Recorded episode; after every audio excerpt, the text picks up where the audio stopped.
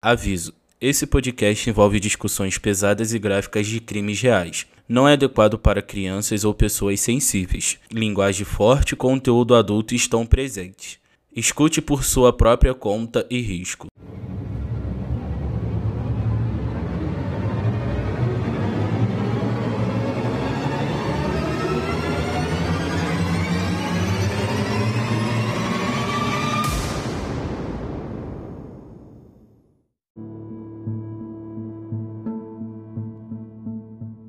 Meus amores, tudo bom com vocês? Eu sou a Taina Roberto e esse é o podcast Crime Notório.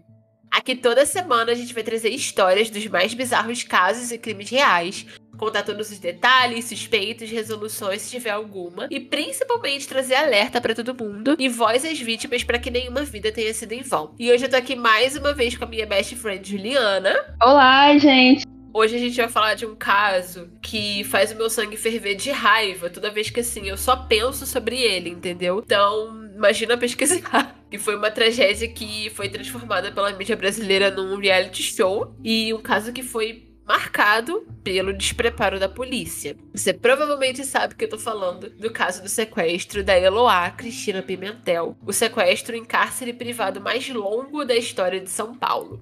A programação da, da TV brasileira parou para transmitir esse caso. E aí, explicando quem era Eloá, né? Se você que tá ouvindo é mais novinho, embora a maioria dos nossos ouvintes sejam ali da faixa etária de 20 aos 30 anos, tem uns mais novinhos que possam não saber de que caso a gente está falando. A Eloá Cristina Pereira Pimentel nasceu em Maceió em 5 de maio de 1993. Ela teria sua, mais ou menos a sua idade hoje, né? É, exato.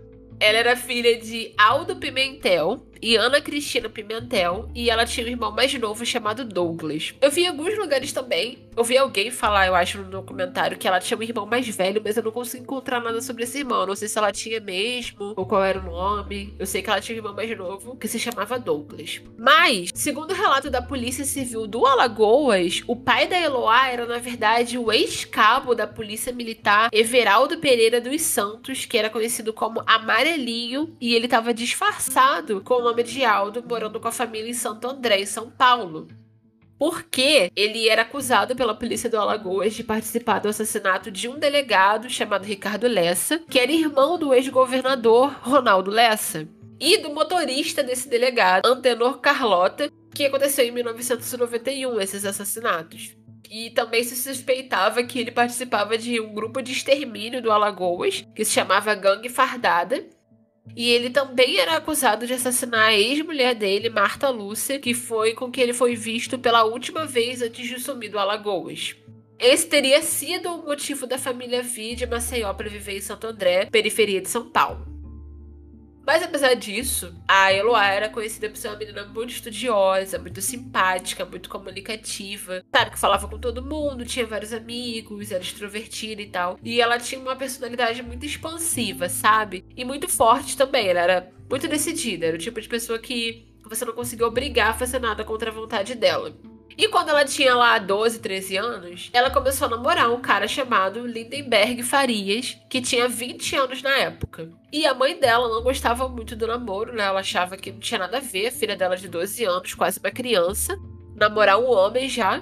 Mas a Eloá, como eu disse, era uma menina de personalidade muito forte e ela também tinha uma beleza que chamava muito a atenção dos caras mais velhos. Que, embora ela fosse nova, ela tinha um corpo já que parecia ser mais velha, era bem desenvolvida. Então a mãe dela achou que proibir o namoro não ia ser uma decisão inteligente, porque ela ia acabar namorando escondido. E se não fosse esse cara, ia ser outro cara que a Eloá ia chamar a atenção. E ela preferia ter a filha namorando debaixo da supervisão dela do que na rua escondido, né? Já o pai da Eloá gostava muito do Lindenberg, supostamente eles se davam muito bem. E o irmão mais novo dela, o Douglas, também adorava o cunhado. Tinha aquela coisa de admirar ele, porque ele era mais velho e tal, então eles se davam super bem. Mas uma amiga da família, que era uma vizinha que morava ali no mesmo prédio, chamada Simone Duarte, ela conta que quando eles dois começaram a namorar, todo mundo ali do lugar achou aquela junção muito esquisita. Porque a Eloá além dela ser bem mais nova, ela era uma menina boa, ela não bebia, ela não ficava na rua, sabe? Ela passava o tempo dela mais com a família, com os amigos e tal. E todo mundo que ela andava era, era gente de boa influência. E o Lindenberg era um cara que ninguém sabia muito sobre ele, sabe? Ele tinha uma reputação de ser um cara estranho, Tipo que você não consegue ter certeza se tá metido em alguma coisa estranha ou se é paranoia da sua cabeça e tal. E ele tinha dois empregos, ele era office boy e ao fim, ao fim de semana ele era entregador de pizza também. Mas mesmo assim as pessoas não confiavam muito nele, desconfiavam que o dinheiro dele talvez viesse de alguma outra coisa. E o filho dessa mulher, dessa Simone, conhecia o Lindenberg de jogar futebol com ele e tal. E ele conta para ela que o apelido dele no campo era Liso. Não só porque ele era escorregadinho na hora de jogar, mas porque ele parecia ser uma pessoa que sabia enrolar os outros, entendeu? Sabia escorregar de uma situação. E aí, quando ele soube que a Eloy e o Lindenberg estavam namorando, ele contou pra mãe que aquilo não era bom porque o Lindenberg era, nas palavras dele, tranqueira, que é uma gíria de São Paulo da época, que é tipo alguém que não presta. Mas o namoro seguiu. Eles estavam juntos há mais ou menos dois anos e meio, três anos. Até que um dia Eloá cansou. Porque, embora ela gostasse dele, o Lindenberg era extremamente abusivo com ela. Ele tinha ciúme de tudo, de todos. Ele não gostava que ela falasse com outros garotos. Ele queria controlar onde ela estava o tempo inteiro. Queria ficar grudado nela o tempo inteiro. E ela, como eu falei, tinha essa personalidade forte, era expansiva, gostava de se relacionar com as pessoas e ele odiava isso. Ele queria transformar ela numa pessoa reservada. E provavelmente ele sempre apelava para uma chantagem emocional para conseguir manipular ela a fazer o que ele queria. Porque contam que o namoro deles era bem estável, sabe? Eles iam e voltavam toda hora. E era sempre ele que terminava e sempre ela que ia atrás dele e pedia para voltar. Então ele certamente tinha esse sentimento de que ele controlava ela, né? Tipo, se ela não fizer o que eu quero, eu termino porque eu sei que ela vai pedir para voltar. Porém, dessa última vez ela não quis. Quando ele terminou, acho que foi tipo um estalo para ela que realmente aquele relacionamento não fazia bem e que ela não queria mais continuar naquilo. E aí ela não foi atrás dele pedindo para voltar. E aí começa o problema.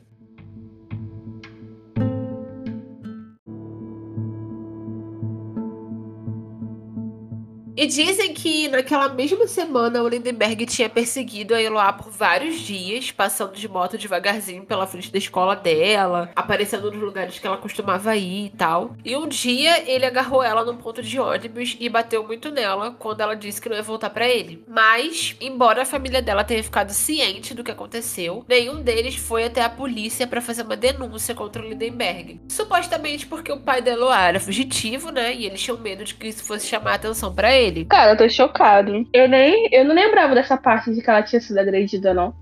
São boatos que são contados por algumas pessoas. Não tem provas de que essa primeira agressão aconteceu, já que ela nunca foi denunciada. Então, algumas pessoas falam com muita certeza de que isso aconteceu, outras pessoas nem mencionam. Então, assim, então, na tarde de 13 de outubro de 2008, a Eloá estava em casa, no apartamento onde a família dela morava, e tinha levado mais três amigos da escola para fazer um trabalho em grupo. E eram dois meninos, o Iago Vieira e o Vitor Santos, e uma menina que era Nayara Rodrigues, que era a melhor amiga da Eloá. E o apartamento ficava num conjunto habitacional em Santo André, aqueles tipo Minha Casa Minha Vida. Eu não sei se nessa época já, já existia esse projeto, mas era nesse, nesse de conjunto habitacional, né? Era ali na periferia, pra gente de, de baixa renda e tal. Então, como ali todo mundo se conhecia, era um lugar seguro, a família não tinha o hábito de trancar a porta. Ela não trancou a porta do apartamento quando eles chegaram em casa. E o Lindenberg, já sabendo disso, né, e conhecendo os horários da família dela, encontrou o irmão dele lá na rua e chamou ele para dar uma volta de moto. Então ele vai, sobe na garupa, eles dão uma volta e ele estaciona num lugar longe. E aí tem várias versões para essa história, mas dizem que ele foi atender uma ligação e falou que precisava ir embora e ia voltar. Mas o Douglas ficou lá esperando, esperando, esperando, e ninguém chegava, então ele resolveu ir andando, e era tipo uns 40 minutos da onde ele deixou o menino para onde ficava a casa. Mas na verdade aquilo foi só uma armação do Lindenberg para se livrar do Douglas e pegar a Eloá sozinho no apartamento. Só que ele não contava que outras pessoas fossem estar lá. Então, quando ele entrou e viu os meninos na sala, ele ficou possesso de raiva. Na cabeça dele, ele tava achando que a Eloá levou eles ali porque ela já tava namorando com outro cara e tal. Porque um desses meninos era o namorado da Nayara, então ele achou que o outro era tipo um pá da Eloá. E aí ele armado ameaça todo mundo e diz que ninguém vai sair dali, que ele vai matar, vai tentar alguma coisa e tal, então começa o sequestro. E aí os relatos, eles são diferentes. Tipo, um dos delegados que participou do caso diz que o pai de um dos meninos, do Iago, eu acho, começou a ficar preocupado porque já tinham se passado muitas horas e o filho dele não chegou em casa. Então ele foi até lá e bateu na porta. E aí o Lindenberg gritou que tava armado, não ia deixar ninguém sair e tal. E esse pai chamou a polícia. E só veio um sargento, que é o Sargento Atos, que é famoso nesse caso. Ele foi recebido a tiros pelo Lindenberg, mas não se feriu. E aí seria ele quem teria iniciado as negociações com o sequestrador. Mas não, numa outra versão, dizem que o Douglas, né, que foi andando do lugar lá onde o Lindenberg deixou ele até em casa, chegou, bateu na porta porque esqueceu a chave. Mas ninguém ninguém respondeu. Lindenberg não deixou ninguém falar nada. Então ele ficou sentado na escada, achando que Eloá tinha saído, esperando alguém chegar em casa. E aí, quando o pai dele chegou, ele que foi bater na porta e descobriu o que estava acontecendo, chamou a polícia.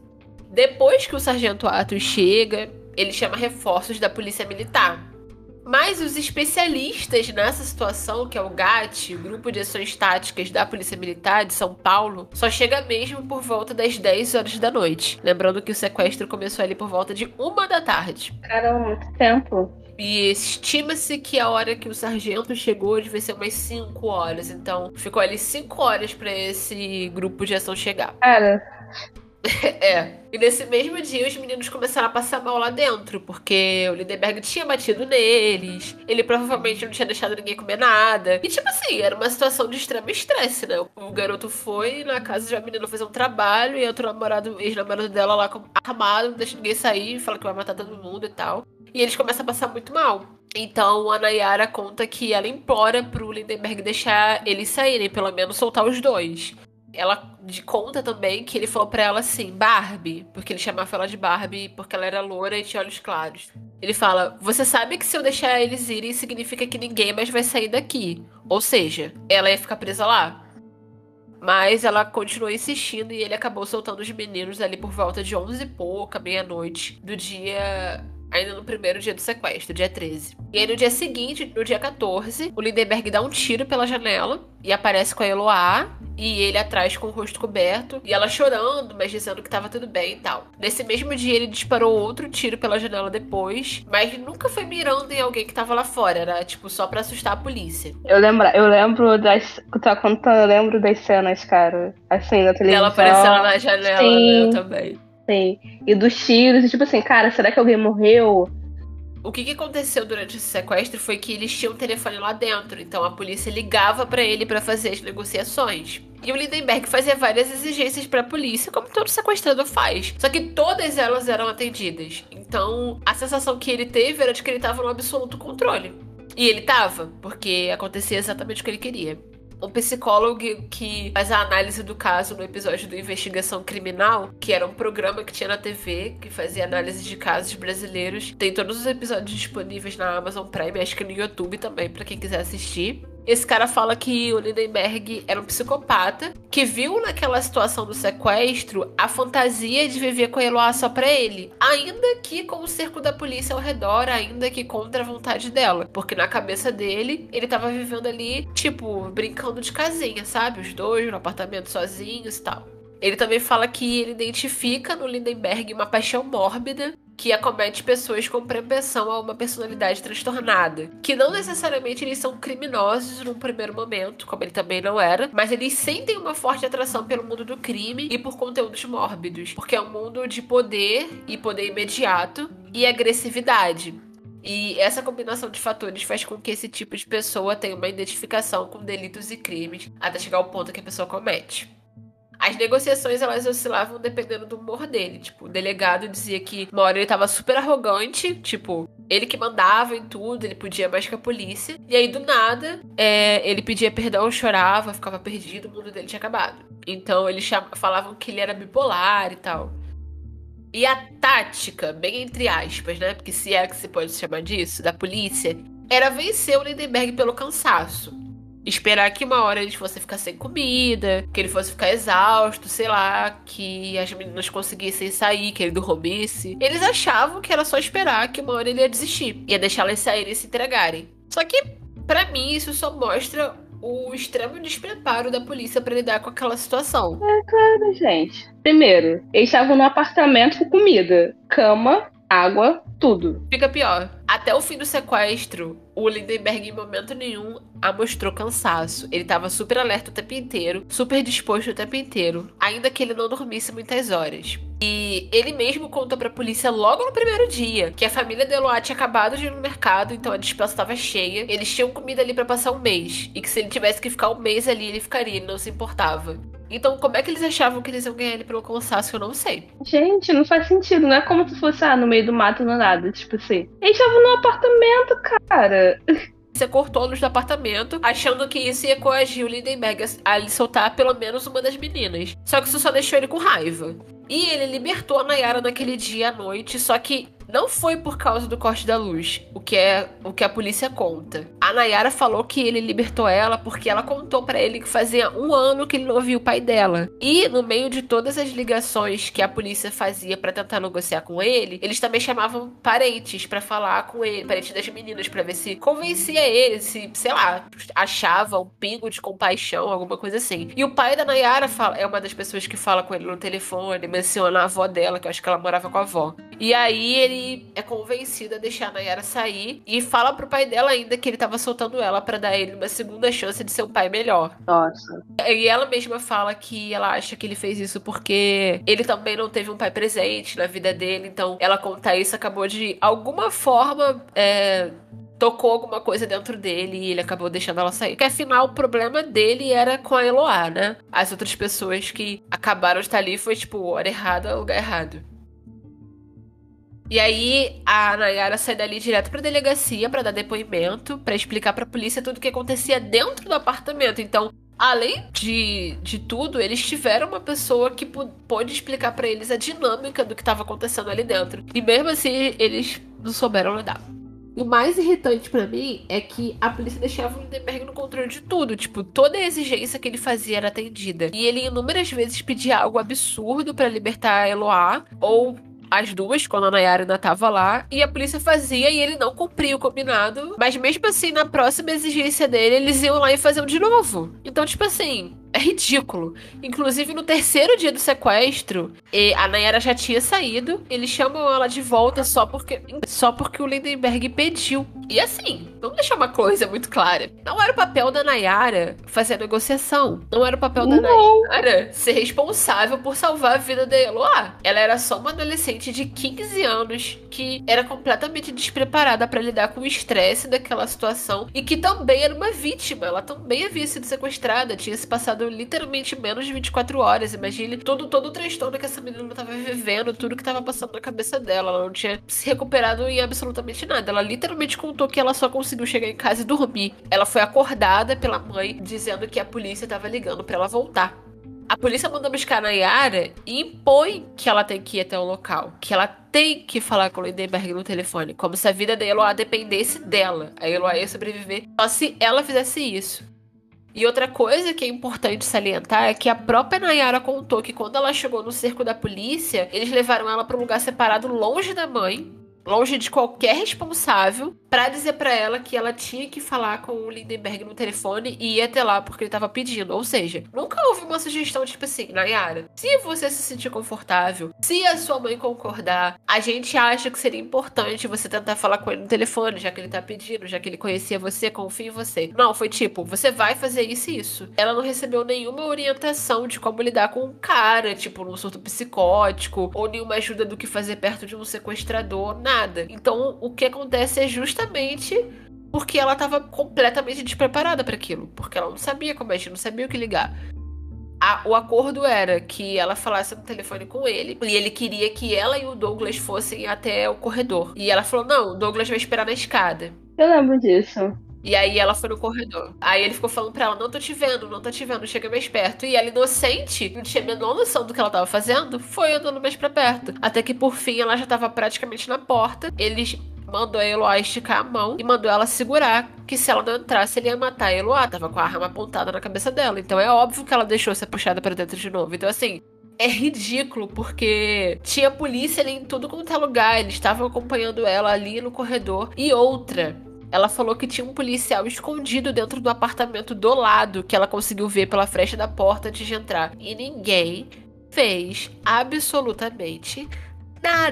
Ninguém nem pra gritar, não, não, não, não chega mais perto, que ele tá tentando te enrolar para você entrar de novo. Nada. Eles observaram tudo acontecer e não fizeram nada. É enfurecedor essa situação pra mim, sinceramente. Sim, cara, tipo, era uma oportunidade, oportunidade de talvez eles conseguirem coagir ele, né? De. Sei lá, cara. O que me irrita era que eles nunca tentavam barganhar com ele, tipo assim, não, a gente vai fazer isso que você quer se você fizer isso. Não, era tipo, ah, a gente vai fazer para você soltar Eloá. Pum, fez. E ele não fazia nada do que ele prometia. Tipo, não tinha, não tinha um acordo, não tinha nada. Era só eles fazendo o que ele queria.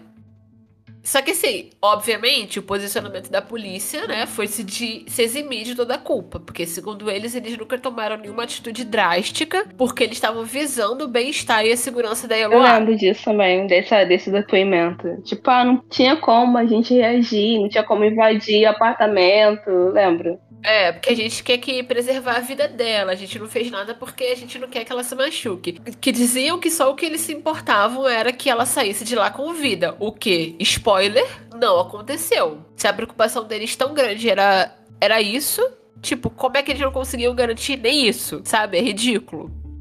E segundo eles também, eles falam no documentário, os policiais que, que aparecem nesse documentário é um delegado da Polícia Civil e um da Polícia Militar. Eles falam que o medo era porque o Lindenberg ficava fazendo menção, ameaças o tempo inteiro de que ele ia encerrar aquele sequestro, igual ao do sequestro do ônibus 174. Eu lembro também. Para quem não sabe que foi o sequestro do ônibus 174, foi um episódio de um sequestro que aconteceu no Rio de Janeiro em 12 de junho de 2000, no trajeto Central Grávia. Grávia, ó. Central Gávea.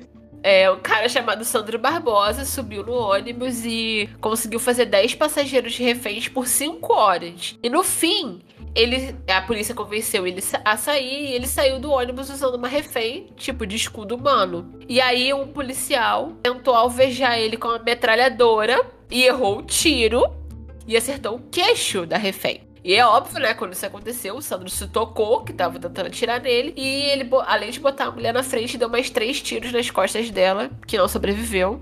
Depois que a refém tava morta, o Sandro foi imobilizado e uma multidão correu para tentar linchar ele. E aí ele foi colocado dentro de uma viatura com outros policiais segurando ele e acabou sendo morto por asfixia lá dentro. E aí, de acordo com a polícia, né, em declarações depois do sequestro, eles diziam que o medo deles era de que acontecesse uma história similar, que que eles tentassem atirar no Lindenberg ele se assustasse e atirasse na Eloá. E por isso que nenhum atirador tentou acertar o Lindenberg todas as trocentas vezes que ele apareceu na janela com o Eloá. Porque esse era o maior questionamento e ainda é. Tinha um monte de atirador ali ó, nos prédios ao redor. Por que, que nenhuma das vezes que ele apareceu na janela alguém deu um tiro na cabeça dele? Não, existia, foi o que você falou, né, cara? A amiga dela sabia como que era, como que era lá dentro, como funcionou tudo lá dentro. A gente poderia ter entrado no apartamento de alguma forma. Ser sincera, eu não acho que eles não atiraram nele só por causa disso. Eu acho que, na real, o que acontece é o seguinte: todo veículo de imprensa estava ali, toda emissora botou a sua equipe ali pra, pra filmar aquilo. Então tava sendo transmitido 24 horas por dia em todos os canais de TV aberta do Brasil. E uma coisa que eu vi um delegado falar, o delegado da CUI, que tem um canal no YouTube, é um delegado da Polícia Civil de São Paulo, que é conhecido na internet.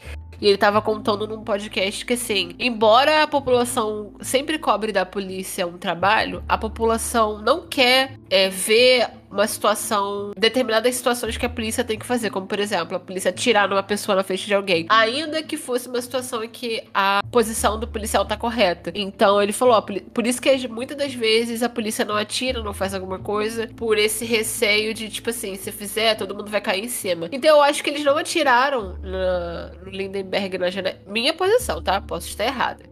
Mas eu acho que nenhum atirador deu um tiro na cabeça dele ali naquele momento, porque isso ia ser transmitido ao vivo para todo mundo, pro Brasil inteiro. E talvez ia ter aquela coisa tipo, mas será que era necessário matar um menino? Era só um menino apaixonado tentando reatar com a namorada dele, entendeu? Poderia ter acontecido mesmo.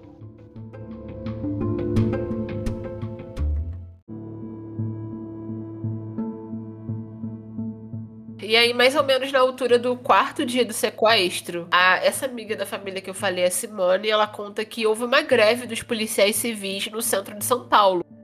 Então, a maioria dos policiais que faziam um cerco ao redor do prédio foram enviados para conter a greve.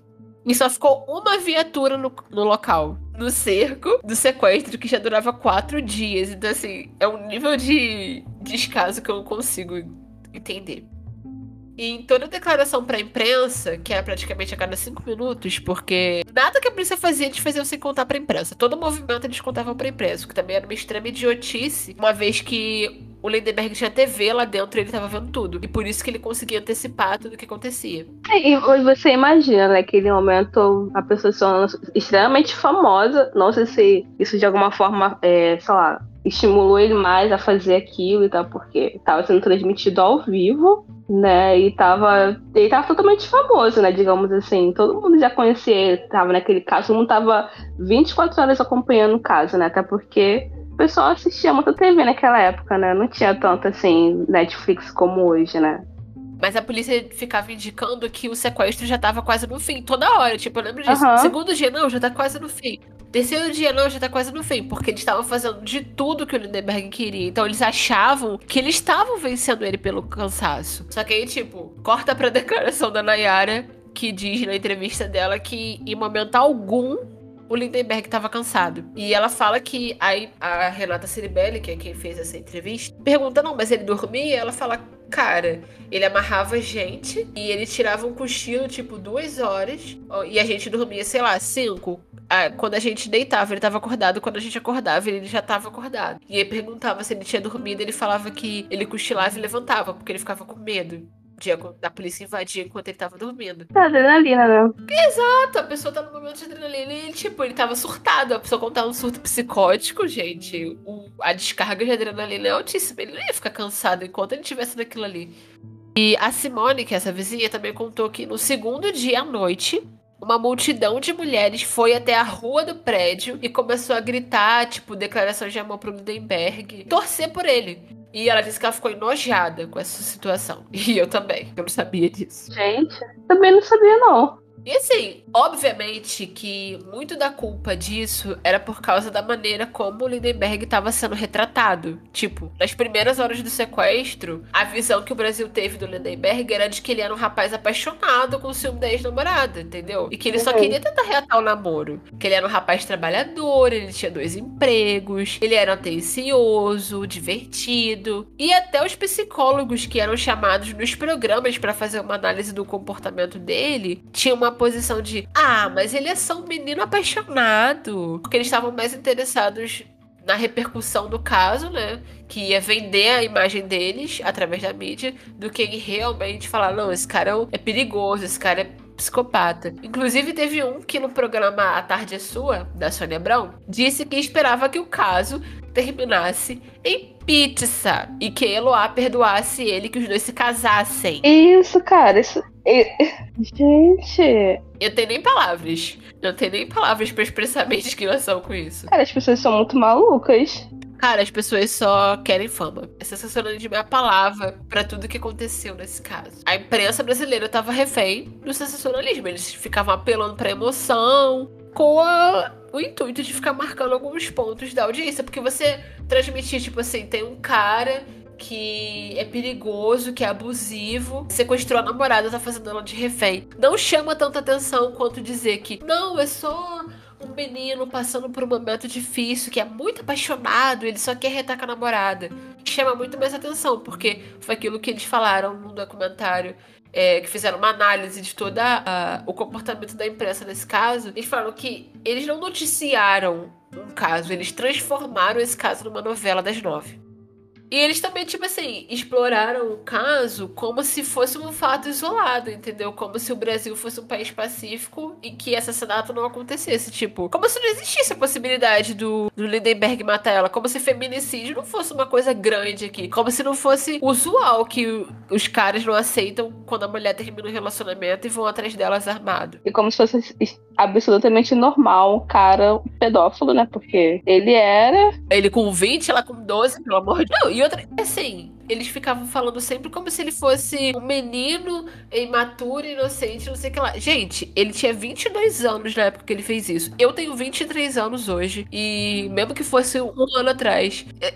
Não existe, eu tenho plena consciência de que isso é uma coisa completamente absurda e errada. Você com 22 anos é um adulto, completamente responsável pelas suas ações, tem que ser consciente do que você tá fazendo. E um cara de 20 anos namorar com uma menina de 12 é ridículo, é pedofilia, é um abuso. Pois é, cara, gente, 12 anos é uma criança.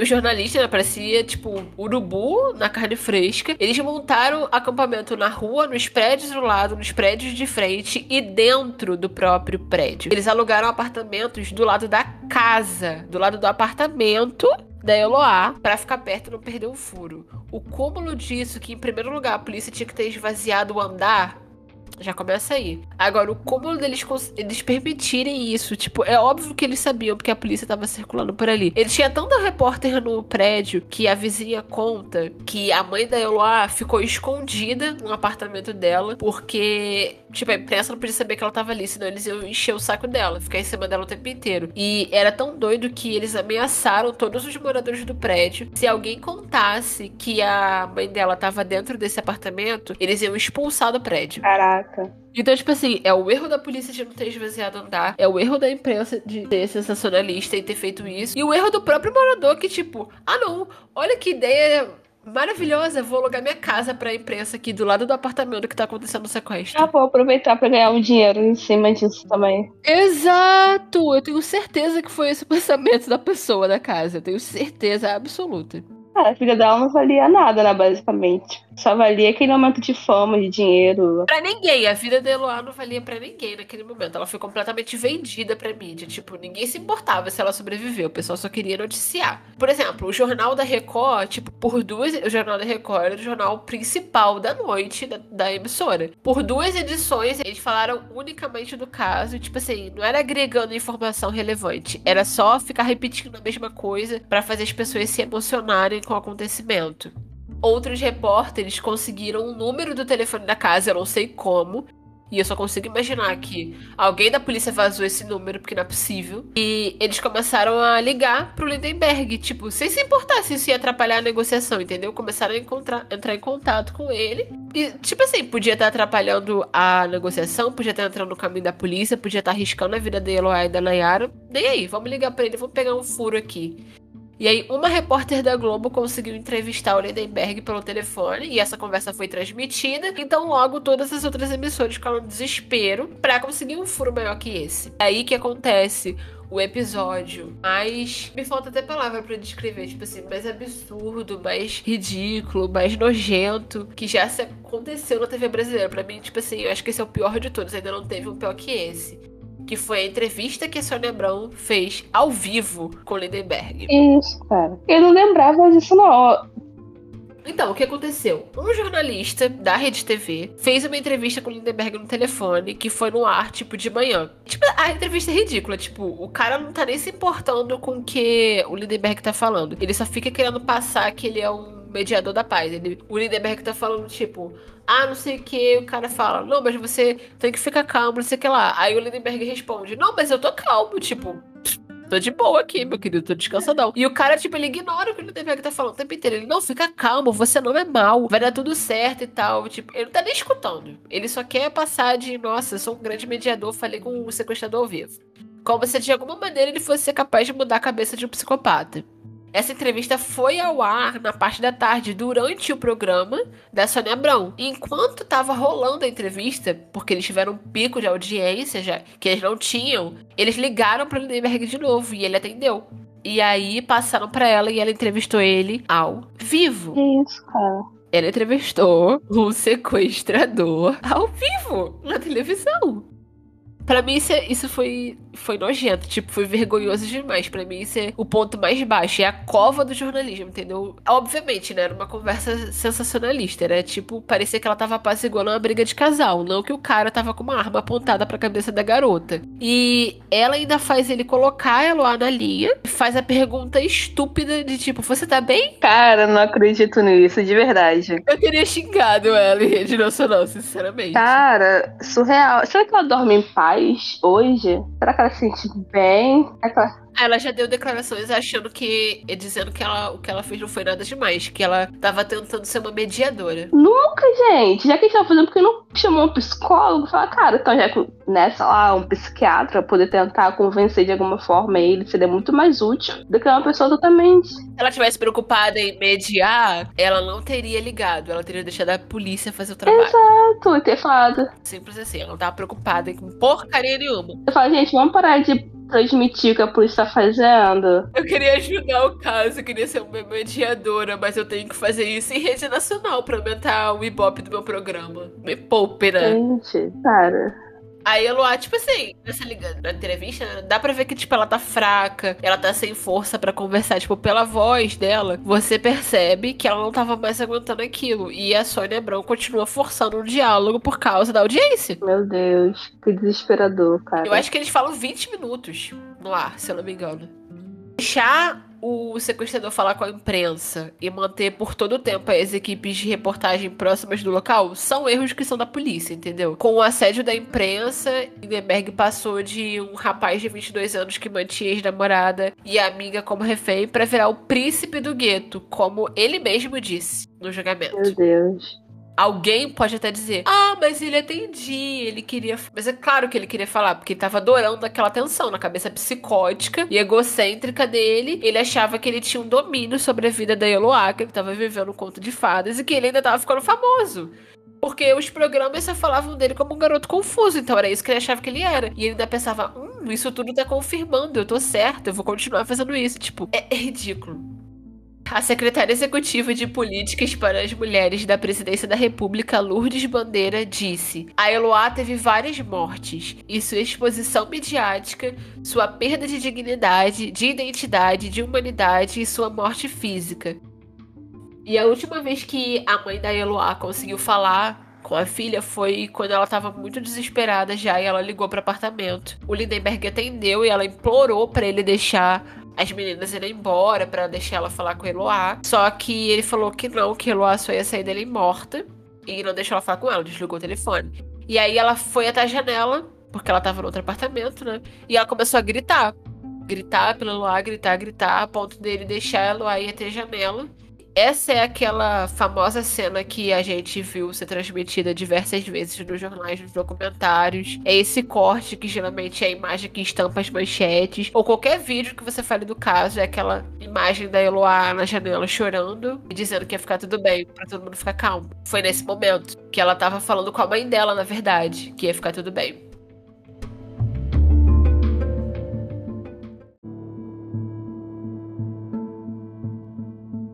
No seu relato, numa entrevista né, que ela deu algumas semanas depois do sequestro, uhum, eu lembro. A Nayara conta que a Eloá bateu de frente com o Lindenberg por boa parte do tempo, que ela ficava resistindo, dizendo que não ia ficar com ele, até que ela começou a dizer que ficaria com ele se ele deixasse a Nayara sair. Mas aí a resposta do Lindenberg era que ele não acreditava mais no amor dela. Então, tipo assim, ficou muito claro que a intenção dele nunca foi ir até o apartamento pra amedrontar a Eloá voltar para ele.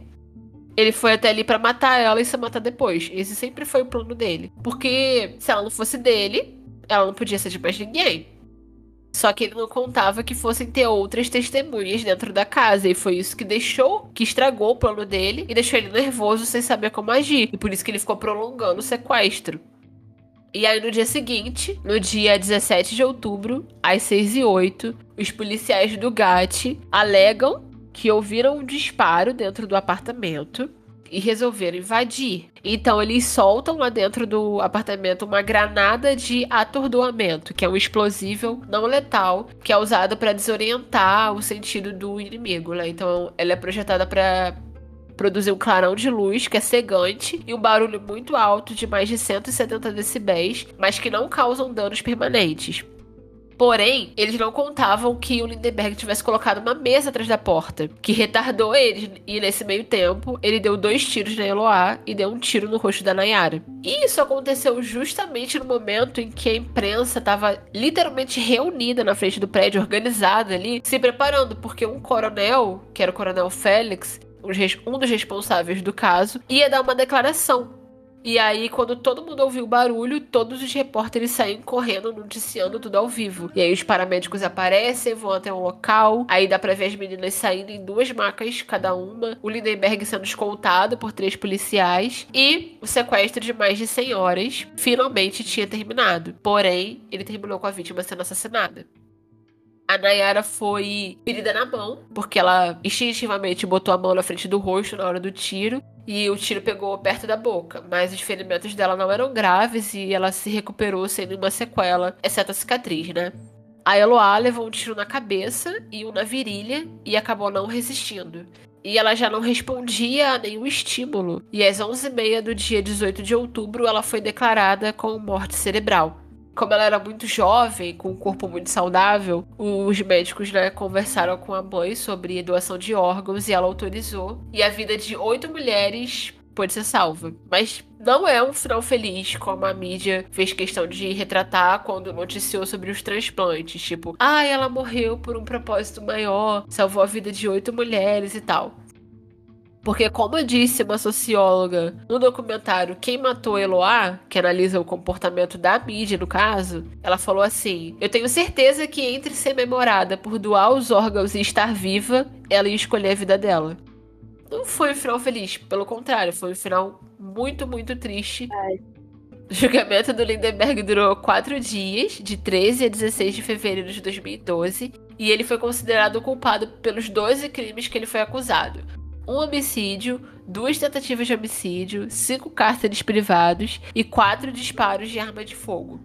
E aí ele foi condenado a 98 anos e 10 meses de prisão. E a sentença dele, obviamente, foi transmitida ao vivo por todas as redes televisivas que né, transmitiram o sequestro, como é que eles iam deixar de transmitir o julgamento. Só que no dia 6 de junho de 2013, o Tribunal de Justiça de São Paulo reduziu a pena dele para 39 anos e 3 meses de prisão. Poderia prender todo o resto do pessoal que ajudou na morte. Cara, no mínimo, quem, cara, no mínimo a Rede TV deveria ter sido recebido uma multa, no mínimo. Tipo, a Sônia e as outras pessoas que foram responsáveis em fazer isso deveriam ter, no mínimo, recebido uma multa, no mínimo. Então, a gente vai chegar lá.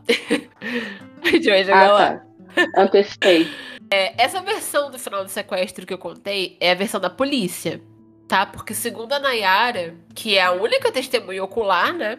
Não houve nenhum disparo dentro da casa. E o que aconteceu foi que o Lindenberg tinha combinado um horário com a polícia de que ele ia se entregar. Mas passou o horário e não fez isso. E o que acontece? Ela já sabia que ele, ele não ia cumprir o horário com a polícia, porque todas as vezes que ele falava que ele ia, ele não cumpria. E ela contou que a Eloá, desde o primeiro momento, ela sabia que ela já tinha, tipo assim, se entregado, sabe? Ela falava, me mata logo, eu não aguento mais isso aqui. Ela que ficava pedindo pra Eloá ter mais força, tentando apaziguar a briga entre os dois ela já conseguia perceber que para ele não ia fazer diferença, ele não ia soltar elas. O que ele queria era matar Eloá e se matar. E Eloá já tinha pedido, implorado pelo amor de Deus para ele diversas vezes para ele matar ela. Então, na verdade, a única dúvida ali para Nayara era se ela ia sobreviver ou não. Porque que o plano dele ele ia conseguir fazer isso, ela já sabia. Então, nesse momento, já esperava, né, que ele não fosse libertar as duas. E aí, o que, que ele fez? Ele juntou elas num canto, depois empurrou uma mesa contra a porta da frente. Provavelmente porque ele já estava prevendo que a polícia ia tentar invadir, já que ele não deixou elas saírem no horário lá. E aí, justamente isso acontece. Ele já devia ter. A, provavelmente a ideia dele era matar elas e se matar antes que a polícia entrasse. Só que a polícia entra antes, joga a bomba. E a Nayara disse que ela não conseguiu ver nada, só sentiu o rosto dela estranho. E aí ela olha caindo muito rápido pro lado e vê a Loa caindo no sofá. Então foi esse meio tempo da polícia jogar a bomba, ele atirar e a polícia entrar. Cara, uma, uma situação muito traumática, né? Nunca mais a vida dela foi a mesma. Nunca, cara. Cara, com certeza não. Eu, não, eu tentei achar alguma coisa sobre ela hoje em dia, mas a única coisa que eu encontrei foi o Twitter dela, que a última vez que ela usou foi em 2014. Muito, muito triste, cara, porque eu acho de alguma forma ela pode, pode ter se culpado, né? Pelo que acontecer, porque foi colocar toda uma pressão em cima dela de algo que ela não tinha culpa, né? Tipo, ela conta na, na entrevista, a Renata pergunta para ela, tipo assim, mas nesse momento que eles te chamam, você queria voltar? E ela fala, cara, eu não pensei nisso, tipo, eu não pensei, tipo, ah, eu quero, eu não quero, eu não vou fazer isso. Ela falou que ela não pensou, era só eu tenho que ir. Sim. Eu faria isso, cara, com toda certeza. Não pensaria nem duas vezes. Ela sabia que se ela não fosse, existia a possibilidade dele atirar na Eloá. Exato. Sim.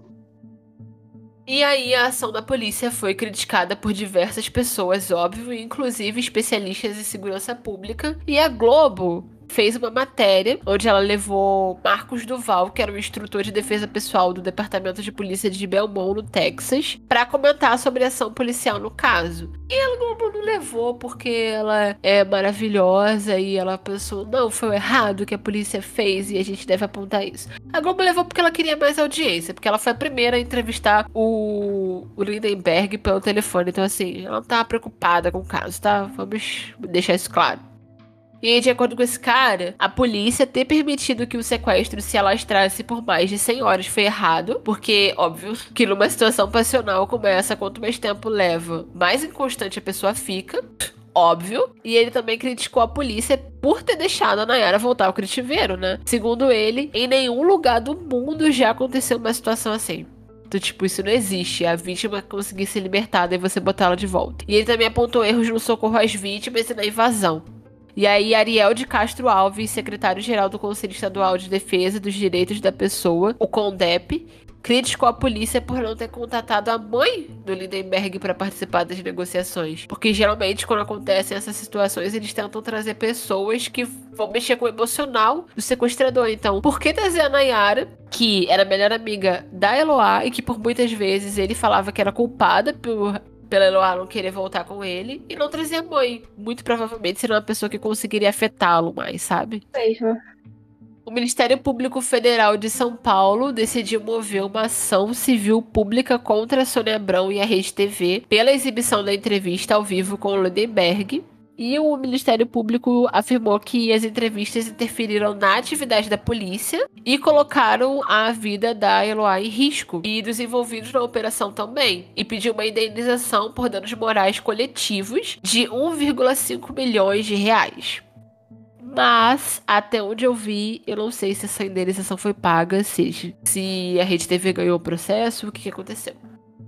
Porém, embora eles tenham pedido uma indenização para a Rede TV e para Sônia Abrão desse valor, a Justiça de São Paulo negou o pedido de indenização por danos morais feito pela família da Eloá. O juiz Luiz Fernando Rodrigues Guerra julgou que o pedido era improcedente porque a morte da Eloá foi causada pela ação do ex-namorado e não pelos policiais. Caraca.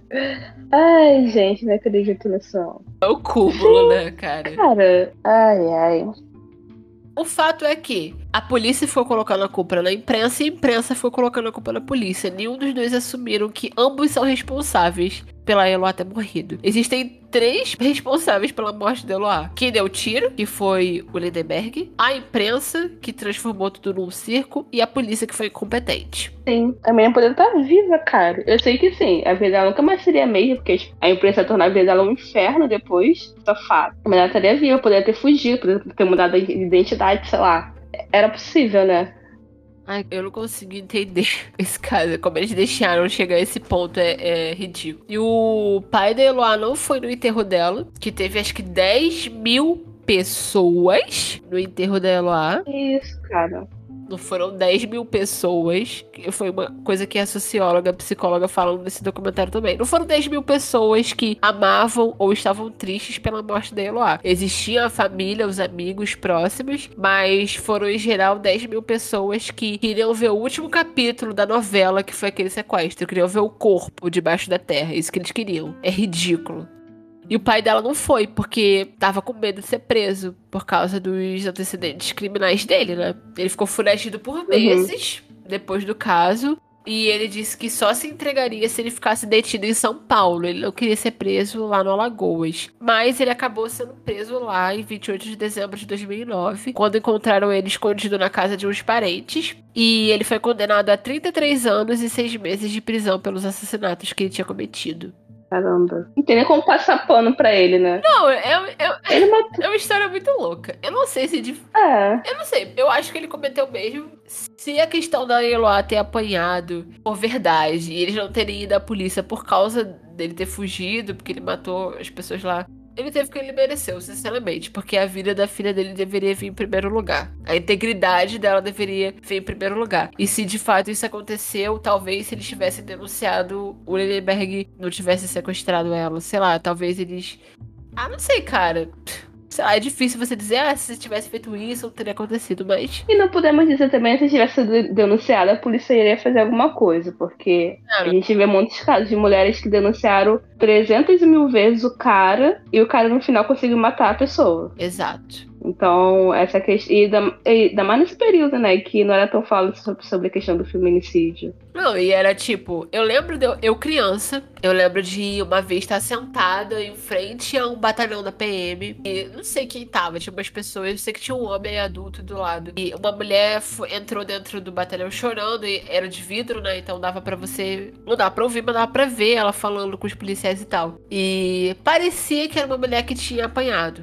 Não dava pra ter certeza, porque estava do outro lado da rua. E eu lembro que esse cara comentou assim: Ah, deve ter sido briga em casa com o marido. Passaram alguns minutos, a mulher saiu. E aí esse cara falou: Ah, normal, se não tiver armado, eles nem vão. E é tipo, isso foi há anos e anos atrás, quando eu não devia ter nem 10 anos. Então, assim, mais ou menos a época nesse caso, é. Isso é muito, muito triste, cara. Eu já ouvi já uma pessoa falando pra mim, ah, eu tava em casa, ouvi uma mulher gritando socorro na rua, e nem eu nem minha mãe fizemos nada, porque, tipo, não, não, a gente nem se meter, não sabia o que tava acontecendo. Aí eu fiquei assim, cara, você não teve nem a coragem de ligar pra polícia, pra, pelo mínimo, tipo, não é possível. Eu acho ridículo esse negócio de, ah, não vou me meter. É claro que você tem que se meter, você tá presenciando um crime acontecer, como é que você não vai se meter? Eu lembro de uma vez, num outro lugar onde a gente morava, que uma vez estava eu e meu marido, assim, na varanda, e a gente viu um casal passar, e eu tava desligada, sem prestar atenção, e ele viu o cara começar a bater na mulher. Ele desceu e foi atrás. Tipo, Pra ver o que o cara tava fazendo. Só que no meio tempo dele, tipo, descer, ele perdeu eles de vista. Ele não viu se eles entraram numa casa, se eles viraram numa outra rua. Mas ele foi atrás pra ver se o cara tava batendo na mulher. E falou: se ele tivesse batendo na mulher, eu ia meter a porrada nele. cara, E depois a gente chamava a polícia, mas primeiro eu ia bater nele. Cara, é, é o certo. E assim, essa questão da impunidade, essa questão de você não, sentir, não se sentir protegida é muito real. Se fosse uma sociedade onde você tivesse certeza que se um homem fizesse alguma coisa com você na rua e uma outra mulher visse, ou um outro cara visse, ele fosse lá e falar, ei, que não sei o que, no mínimo gritar pra assustar a pessoa. Mas não, todo mundo olha e fica tipo, "Hum, não vou fazer nada. Façam escândalo, gente. Chamem atenção. Passem por maluco, mas não percam a vida de vocês. Ou não deixem uma pessoa na, na frente de vocês ser agredida, ser estuprada ou perder a vida. Exato. Então é isso por hoje, gente. Eu espero que vocês tenham gostado desse episódio e fiquem conosco, pois toda semana nós teremos um caso novo pra contar, pra trazer alerta e pra discutir teorias. E pra não perder nenhuma novidade quando, e quando saem os episódios, segue a gente lá no nosso Instagram, arroba crimiноtóriopod. E pra acompanhar um pouco mais do nosso dia a dia e conhecer mais a gente, né? Se você escuta a nossa voz aqui, mas nunca viu como é a nossa cara, acompanha a gente lá no Instagram. Eu tô como Thay Roberto 7 com THI e no TikTok como Thay Roberto também com THI, onde eu posto vídeos novos sobre casos todos os dias e aí você pode acompanhar enquanto não sair episódio novo por aqui. E a Juliana tá no Instagram essa semana como que Ainda continua como Andrade 8 Ah, underline. tá. Inclusive, vocês conseguem encontrar o nosso Instagram se vocês acharem o do Crime Notório Podcast. Vai estar lá na, na bio, vocês acham os nossos Instagrams por lá também. E qualquer pedido e sugestão de casos, vocês podem nos mandar por lá. Um beijo e até o próximo episódio. Se cuidem. Beijo, até o próximo episódio. E se cuidem também.